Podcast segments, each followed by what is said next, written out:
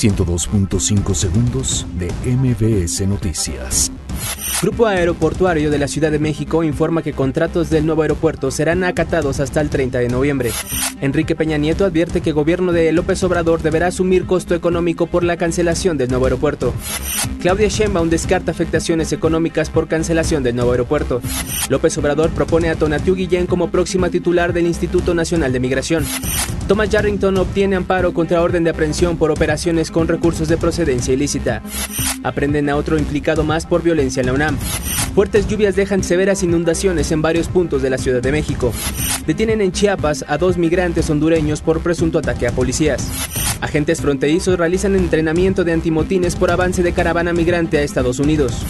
Real Madrid despide a su entrenador Julen Lopetegui. 102.5 segundos de MBS Noticias.